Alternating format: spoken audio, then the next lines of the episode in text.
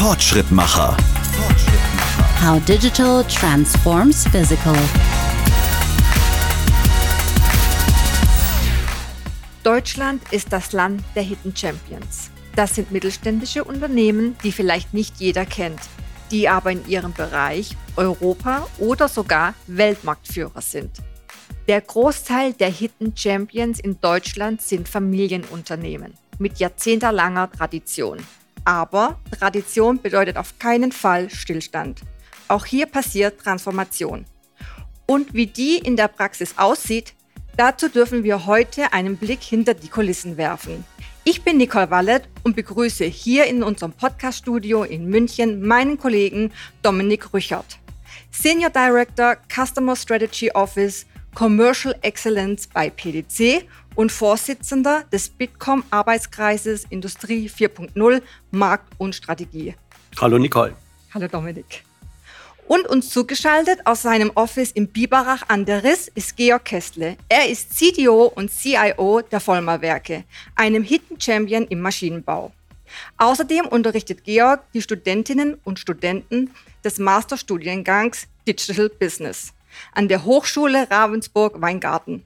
Hallo Georg, schön, dass du bei uns bist. Hallo Nicole, viele Grüße aus Oberschwaben.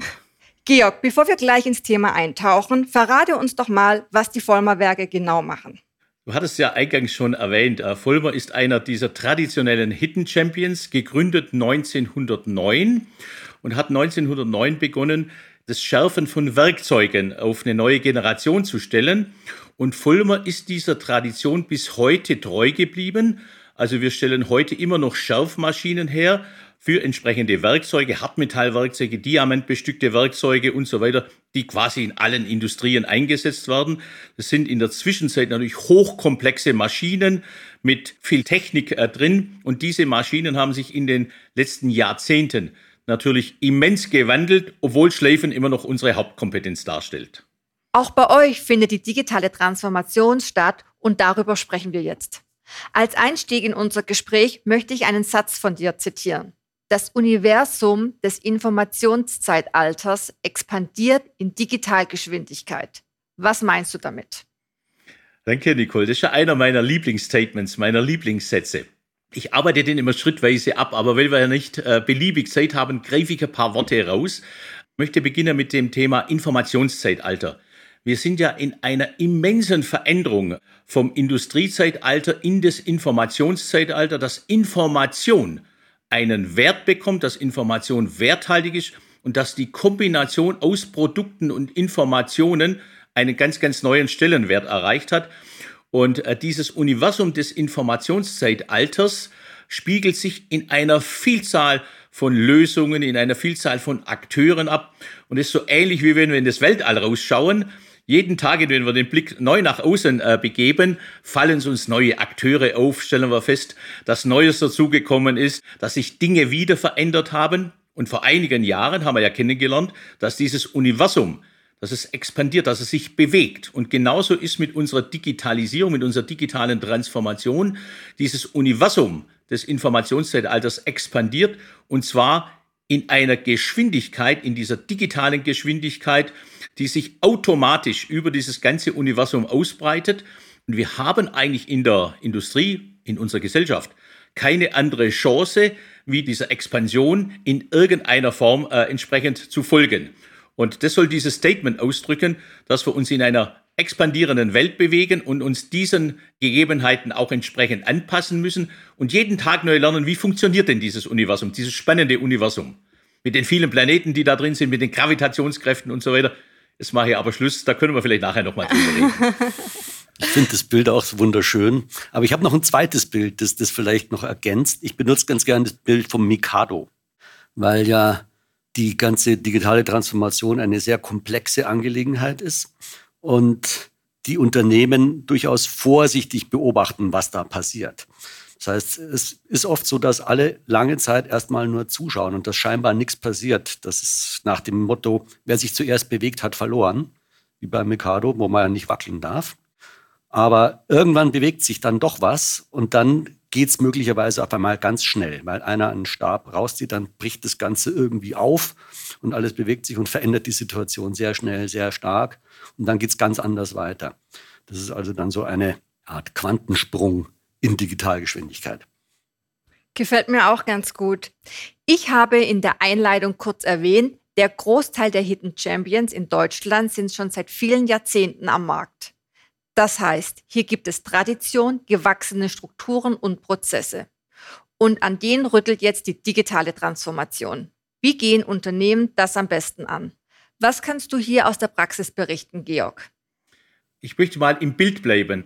Da rüttelt jemand ganz gewaltig an der Tür mit dem Namen äh, Digitalisierung.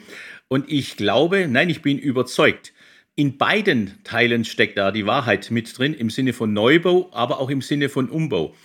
Ich glaube, was die grundsätzlichen Ausprägungen, Werte angeht und so weiter, ist, glaube ich, die Erweiterung, der Umbau, das Innovieren, der tägliche Bestandteil. Ich mache das immer ganz gerne in dem Umfeld auch äh, unserer Vollmermaschinen. Wir entwickeln unsere Vollmermaschinen technologisch immer weiter vorwärts. Vor 50 Jahren haben die Maschinen ganz, ganz anders funktioniert, wie das heute der Fall ist. Und in 50 Jahren werden die wieder umgebaut sein und wieder anders entsprechend funktionieren. Und jetzt passiert aber was ganz Besonderes. Durch diese große Tür, manchmal durch die Hintertür, manchmal auch durch die Vordertür, kommt jetzt diese Digitalisierung. Und diese Digitalisierung bringt uns natürlich im Maschinenbau, teilweise ja sogar in der Gesellschaft, eine komplett neue Welt, mit der wir vorher in der Intensität nicht berührt waren. Wir werden auf einmal im Maschinenbau, zumindest in Teilen, werden wir Softwareentwickler. Wir müssen ganz andere Zyklen bedienen. Wir haben andere User, die wir einbeziehen müssen. Wir haben andere Entscheidungswege, die für uns relevant sind. Wir müssen diese digitalen Produkte ganz anders designen, als es unsere traditionellen Maschinenprodukte darstellt. Und da kann man wirklich dann von einem kompletten Neubau sprechen. Und zwar manchmal in einer Dimension, dass es schon ganz, ganz großen Gebäuden ähnelt ich finde das ja auch eine ganz schwierige Situation für die Unternehmen. Gerade in Deutschland haben wir eine sehr reife Industrie. Du hast vorhin gesagt, gegründet 1909. Das sind Unternehmen mit einer nicht nur starken Tradition, sondern auch mit einem sehr reifen und durchaus ausdetaillierten Geschäftsmodell und auch Arbeitsmodell. Das unterscheidet äh, Deutschland sehr stark von anderen Ländern, in denen sehr viel neu gegründet wird erst. Und was ich beobachte, ist, dass Deutschland hier auch sehr gründlich vorgeht in der digitalen Transformation und sich gut überlegt, wohin eigentlich die Reise gehen soll, aber dann machen sie es auch richtig. Also das ist eine eigene Eigenschaft. Und was ich auch besonders sehe, ist das Thema Kernkompetenz. Du hast vorhin gesagt, die Kernkompetenz ist Schleifen bei den Vollbaumaschinen. Und das ist, glaube ich, immer der Schlüssel als Unternehmen, auch im Wandel, dass man sich immer überlegt, was ist eigentlich meine Kernkompetenz und um die herum kann ich die Veränderung dann tatsächlich gestalten. Was manche als Fehler machen, ist, dass sie von der Kernkompetenz weggehen und versuchen, was Neues anzufangen. Aber das ist dann meistens sehr schwierig. Mhm. Also Schuster bleibt bei deinem Leisten und dann geht es auch immer weiter. Mhm. Also das kann ich äh, mehr als bestätigen. Dominik, ich möchte sogar ein anderes Beispiel da noch dazu ergänzen. Der Maschinenbau gilt natürlich auch besonders für Vollmer. Wir sind natürlich extrem auch geprägt durch die Fähigkeiten, passgenaue Services zu liefern. Also das, was der Kunde im Serviceumfeld äh, benötigt, das in einer hohen Qualität durch hervorragende Mitarbeiter, in einer Passgenauigkeit auch zeitgenau zu liefern, was die Kunden dann entsprechend benötigen. Und was wir jetzt in der Digitalisierung machen, um mal dieses äh, Wortgebilde zu nehmen, wir schärfen diese Serviceprozesse. Also wir verbessern mit Digitalisierung auch diese Serviceprozesse und sind somit quasi in dieser Methodik von vorher in einem Umbau inbegriffen. Natürlich sind die Services in Teilen ganz, ganz neu. Und das macht, glaube ich, die Stärke auch von dem deutschen Mittelstand aus, diese Kernkompetenzen, die ja vielfältiger Art sind, die entsprechend zu erkennen und die auch in unterschiedlichen Ausprägungen der Digitalisierung voranzutreiben. Und ich kann so viel sagen, in den vielen Gesprächen, die wir untereinander führen, äh, die Maschinenbauer, aber auch über die Industrien hinweg, stelle ich in der Zwischenzeit fest, dass dieses Thema der Digitalisierung überall präsent ist und auch aktiv vorangetrieben wird. Mhm. Georg, du hast gerade eben gesagt, die Digitalisierung kommt manchmal zur Vordertüre und manchmal zur Hintertüre. Wer treibt denn den digitalen Wandel an? Also den digitalen Wandel, da gibt es ja wie in diesem Universum diese Gravitationskräfte, die sich ja wechselseitig interdependent entsprechend auswirken. auf unterschiedlichen Laufbahnen, die sich auch manchmal verändern. Und ich möchte da vielleicht zwei oder drei Elemente mal entsprechend rausnehmen. Sicherlich eines der ersten Elemente ist die äh, innovative, die disruptive Technologieentwicklung. Wir haben ja in den letzten Jahren Technologieentwicklungen vorangetrieben, die sind gewaltig von ihrer Dimension her, die die Fähigkeit jetzt mit sich bringen, auch Technologiekomponenten zu kombinieren. Und damit wird aus eins und eins nicht zwei, sondern drei oder vier oder fünf. Und das jetzt zu erkennen, das sind die Treiber eben motivierte Menschen, die diese Technologieentwicklungen in einen Kontext bringen, in ein Geschäftsmodell bringen, in eine Erfahrung bringen, in eine Experience-Situation bringen und die vorantreiben.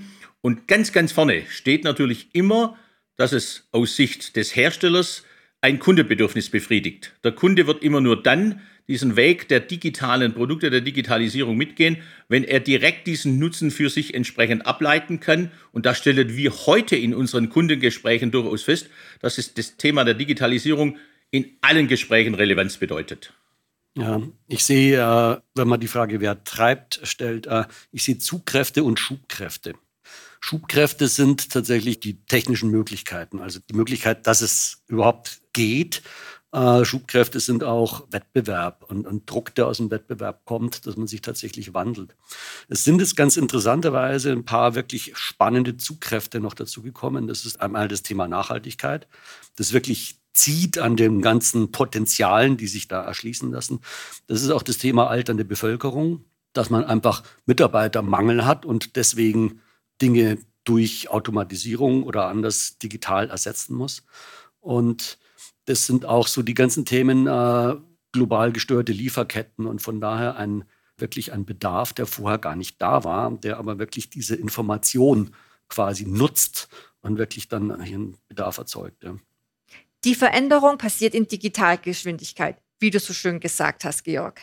Also rasend schnell. Was macht das mit den Menschen in einem Unternehmen? Welche Veränderungsgeschwindigkeit halten die aus? Ich glaube, das ist eine ganz, ganz zentrale Frage weil natürlich die Menschen, und jetzt reden wir wirklich von allen Menschen im Unternehmen in der Zwischenzeit, direkt von diesem digitalen äh, Wandel entsprechend betroffen sind. Und ich glaube, die Unternehmer sind sehr, sehr gut bedient, wenn sie sich diese Geschwindigkeiten im Detail anschauen und die Mitarbeiter dann auch in dieser rasenden Geschwindigkeit mit einem Angebot mitnehmen. Und ich habe folgendes Bild vor einiger Zeit äh, geprägt. Die Digitalisierung gleicht einem Eilzug. Und dieser Eilzug, der fährt einfach. Der fährt und fährt und fährt und wir halten den so nicht auf. Aber was wir tun können, wir können den Mitarbeitern anbieten, verschiedene Haltestellen, in denen sie zusteigen. Und ich kann dem Mitarbeiter auch die Gewähr geben, wenn du heute noch nicht zusteigen kannst an der Haltestelle 1, dann fährt morgen dieser Zug wieder und wir nehmen dich morgen auch wieder mit. Und ich glaube, das ist wichtig, den Mitarbeitern klarzumachen, dass diese Digitalgeschwindigkeit nicht bedeutet, wenn du nicht mitfahren äh, kannst äh, oder jetzt nicht mitfahren willst, dann hast du erstmal verloren, sozusagen. Wir haben viele, viele Angebote und wir nehmen da auch entsprechende Rücksicht, jeden Mitarbeiter in den Zug einsteigen zu lassen oder dann auch in einem Zwischenstopp wieder aussteigen zu lassen und dann äh, gemeinsam auch zu fahren. Weil das Geheimnis liegt natürlich daran, dass nicht der einzelne Zug fährt, sondern dass wir in Gruppenzug fahren. Und es steigt sich natürlich an der Haltestelle viel leichter ein, wenn ich zu fünf einsteige und weiß, die anderen vier wissen ja, wo der Zug äh, entsprechend hinfährt. Und deshalb glaube ich, diese massive Geschwindigkeit, Veränderungsgeschwindigkeit, neue Technologien, jeden Tag eine neue App, jeden Tag ändert sich die Oberfläche und so weiter, hat viel damit zu tun, wie wir das im Unternehmen in neuen Adaptionsformen entsprechend etablieren. Das mit dem Zug gefällt mir gut und wissen, wo der hinfährt, weil es geht ja darum, dass man es versteht, was eigentlich passiert. Und Digitalisierung ist ja kein Selbstzweck letztendlich. Ich meine, das ist zwar so, die fährt und wir können sie nicht aufhalten, aber gerade als Unternehmen und in meiner Planung muss ich ja immer auch überlegen, warum ich das mache. Das heißt, es muss ja einen Grund geben, es muss eine Verbesserung geben, die ich den Leuten vermitteln kann. Und wenn ich die Schritte so plane, dass die Leute wirklich diese Verbesserung erleben, und das ist eben das sinnvolle Angebot des Einsteigens in den Zug, ja, dann werden sie auch mitmachen. Ansonsten würden sie in den Widerstand gehen. Absolut. Ja. Und ich kann es ja mit diesem Zugbeispiel äh, weiter untermauern. Der Zug hat ja immer ein Ziel. Der Zug fährt irgendwo hin. Und diejenigen, die mitfahren, äh, denen äh, zeige ich, wenn du in den Zug 1 einsteigst, dann fahren wir dahin. Wenn du in den Zug 2 einsteigst, dann fahren wir dahin. Und wir machen auch Haltepositionen, also wir haben auch Teilziele. Und somit wird dann die Digitalisierung auch immer wieder auf den Prüfstand gestellt. Wo stehen wir denn im Augenblick äh, und was hat es denn für einen direkten oder auch indirekten Nutzen? Und da kann ich aus der Industrie wirklich bestätigen, die Frage, die stellt man sich heute äh, bei allen diesen Digitalisierungsprojekten. Das war vielleicht vor ein paar Jahren noch anders, als die Technologie einfach dominiert hat. Es war hip, irgendeinen Leuchtturm im Unternehmen zu platzieren. Ich glaube, die Zeiten sind in der Zwischenzeit vorbei. Und die Frage, wohin führt die Digitalisierung, hat einen ganz, ganz äh, hohen Stellenwert in den Unternehmen. Jetzt möchte ich noch mal genau auf den Produktlebenszyklus eingehen. Wir haben ja schon erwähnt, eine äh, Maschine, eine Anlage steht bis zu 30 Jahre im Unternehmen. Wie verändert sich das Grundverständnis, das wir vom Lebenszyklus eines Produktes haben? Also das Grundverständnis ändert sich ja dahingehend, ich bleibe mal erst bei den Maschinen, dass natürlich äh, von den Kunden erwartet wird, dass die Maschinen nach wie vor eine gewisse Langlebigkeit haben, aber dass sie in dieser Langlebigkeit adaptierbar sind. Also dass die Maschinen sich auch in ihrer Physik zumindest in bestimmten Teilen verändern können. Weil wenn wir heute vielleicht die und die Teile bearbeiten, bearbeiten wir morgen andere Teile. Und die Maschinen müssen heute so flexibel gebaut sein, dass diese Adaption denn auch möglich ist. Das ist schon eine große Herausforderung für die Konstrukteure. In der Digitalisierung hat es eine ganz andere Dimension. Da sind wir nämlich in einen ganz, ganz kurzen äh, Lebenszyklen, die bedeuten, dass wir permanent innovieren müssen, dass wir permanent die Dinge ergänzen müssen auf Basis von Kundenanforderungen, auf Basis von neuen Erkenntnissen und so weiter. Und diese Lebenszyklen in diesen digitalen Produkten, die ihre immense Geschwindigkeit haben, müssen jetzt synchronisiert werden mit diesen Maschinenentwicklungen. Und das ist durchaus eine hohe und eine spannende Herausforderung, die da in den nächsten Jahren auf uns zukommt. Das Lebenszyklus, äh, ich meine, verschiebt sich ja in, in unterschiedliche Richtungen. Einmal ist diese Langlebigkeit, wo auch das Produkt tatsächlich dann auch teilweise mehr in den Service übergeht. Und letztendlich das Product as a Service als Geschäftsmodell ja häufig inzwischen angestrebt wird. Es ist noch nicht überall realisiert. Dann haben wir aber auch die ganze Vernetzung von Produkten. Ich meine, so eine Maschine agiert ja gar nicht mehr alleine häufig, sondern sie agiert im Kontext von vielen anderen Maschinen in einem Werk. Und da lässt sich ja gerade in der Effizienz dann auch wahnsinnig viel rausholen. In der ganzen Werkseffizienz und damit auch letztendlich in der Nachhaltigkeit, weil ich kann damit unheimlich viele Ressourcen sparen. Also der Lebenszyklus verschiebt sich in vielen Bereichen und dann kommt das ganze Thema Geschäftsmodell auch noch dazu. Letztendlich der Frage der Abrechnung, der Frage der Kostenkalkulation von Maschinen.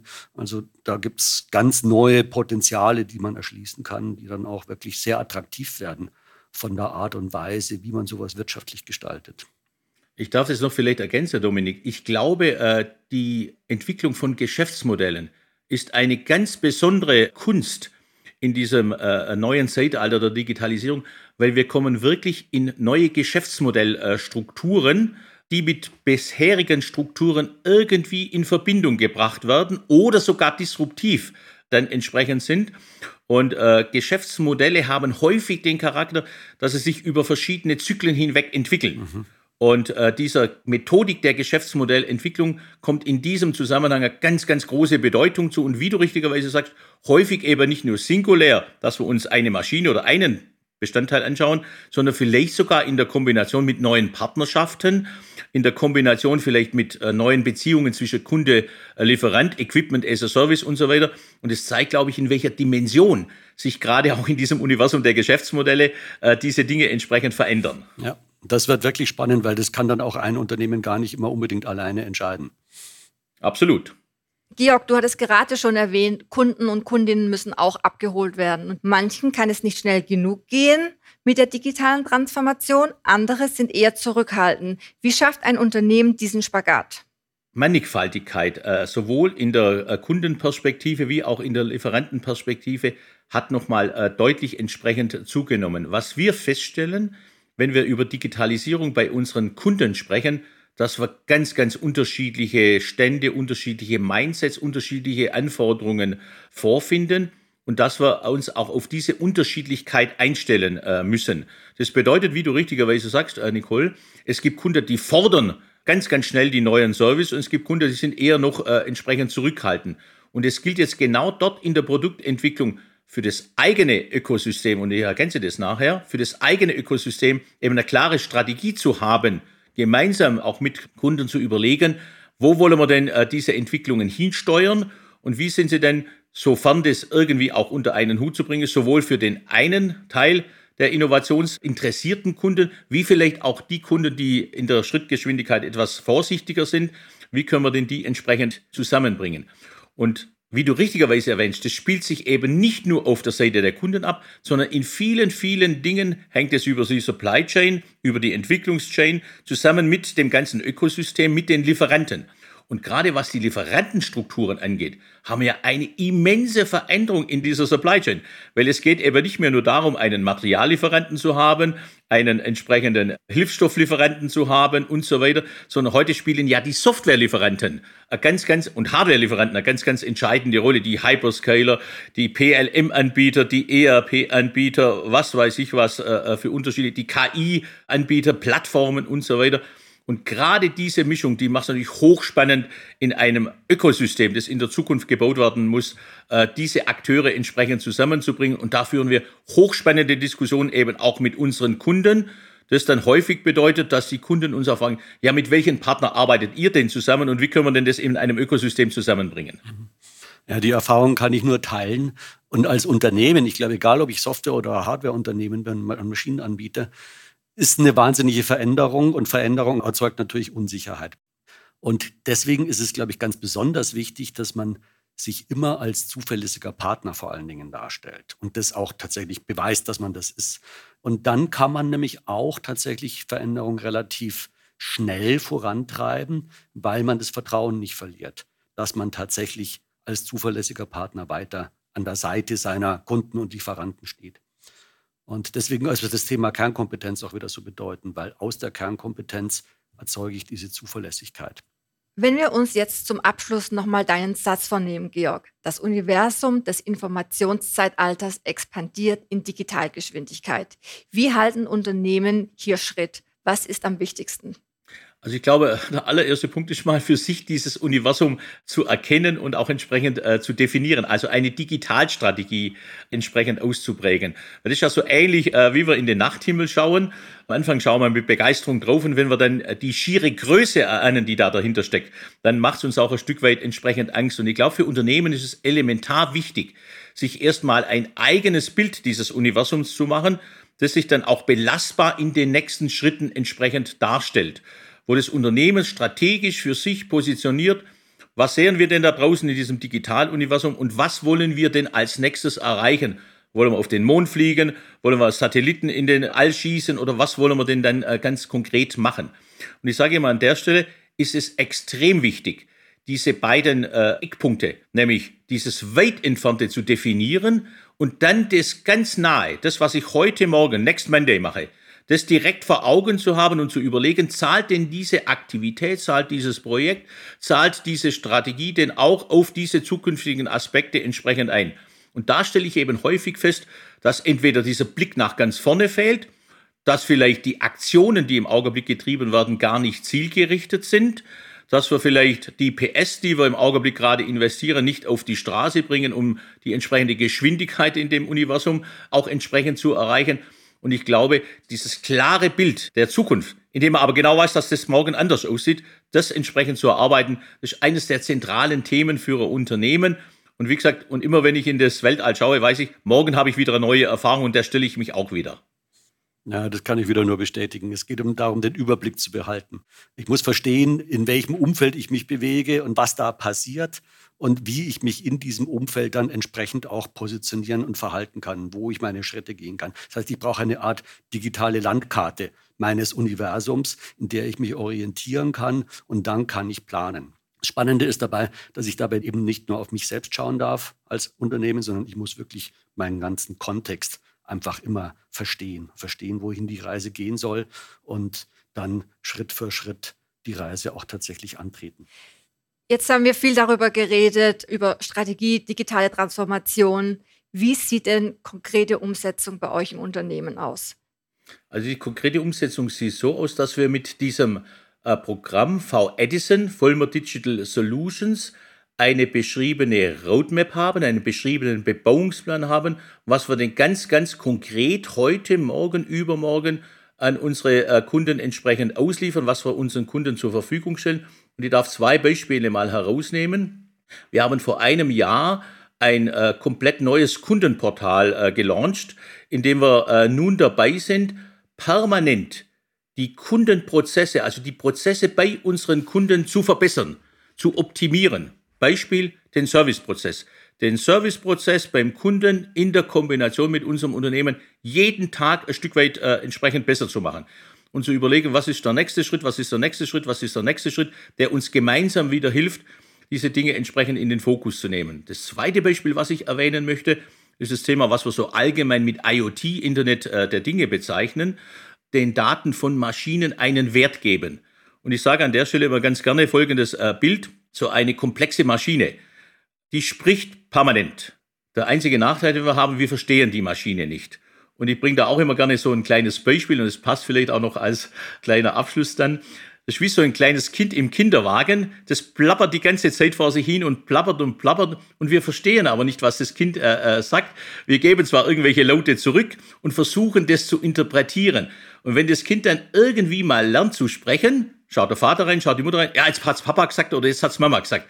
Und jetzt beginnen wir das zu verstehen, das Kind versteht und jetzt beginnen wir das entsprechend auszuprägen. Und diese Sprachkompetenz einer Maschine zu entwickeln, welche Informationen gibt uns denn eine Maschine? Das ist so eine wunderbare Angelegenheit und da steckt noch so eine Welt vor uns, dass wir so viele Dinge noch, wenn wir die Maschinen sprechen lernen, genauso äh, fantastische Welt haben, wie wenn wir unseren Kindern die Sprache beibringen. Und wenn sie mal Deutsch gelernt haben, bringen wir denen noch Englisch bei und vielleicht noch andere Sprachen bei. Das ist ein tolles Bild. Dafür viel Erfolg. Wäre spannend zu hören, wo ihr in zwei bis drei Jahren so seid in diesem Prozess. Wäre schön, wenn du uns dann nochmal besuchen kommst.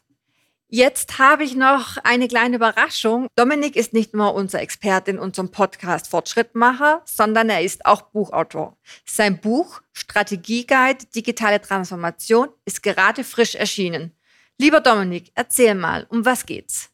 Ja, da beschreibe ich im Prinzip die ganze Erfahrung, die wir in den letzten Jahren und auch Jahrzehnten rund um Digitalisierung und eben digitale Transformation gemacht haben, mal als Erfahrung an sich und dann eben auch methodisch, wie das Ganze geht. Vor allen Dingen vor dem Hintergrund eben, dass es eine Transformation ist, die im Kontext stattfindet und die ein schmerzhafter Prozess ist, wo ja nicht nur Technologie eingeführt wird, sondern vor allen Dingen auch Technologie zur Anwendung gebracht werden muss, was viel verändert in den Unternehmen, was mühsam ist, was gelernt werden muss und was auch Unternehmen in der Regel gar nicht alleine können, weil viel vom Kontext abhängt. Und das ist da alles hinterlegt und ich glaube, es macht auch Spaß, es zu lesen. Ich darf vielleicht da hinzufügen, ich habe mir das Buch in meine Sommerlektüre jetzt dann auch äh, mit reingenommen und habe zwei Bücher drin. Das eine vom Dominik und das andere als Anhalter durch die Galaxie äh, mit dieser Zaubernummer 42. Und ich bin sicher, ich entdecke in beiden Büchern die Zahl 42. Ja, ziemlich sicher, ja. So, vielen Dank, liebe Hörerinnen und Hörer. Falls ihr gerne noch ein bisschen tiefer eintauchen möchtet in unser heutiges Thema, in den Shownotes findet ihr wie immer weiterführende Links. Dort haben wir auch die LinkedIn-Profile von Georg und Dominik verlinkt, falls ihr Fragen an die beiden habt. Wir freuen uns, wenn ihr in vier Wochen wieder dabei seid.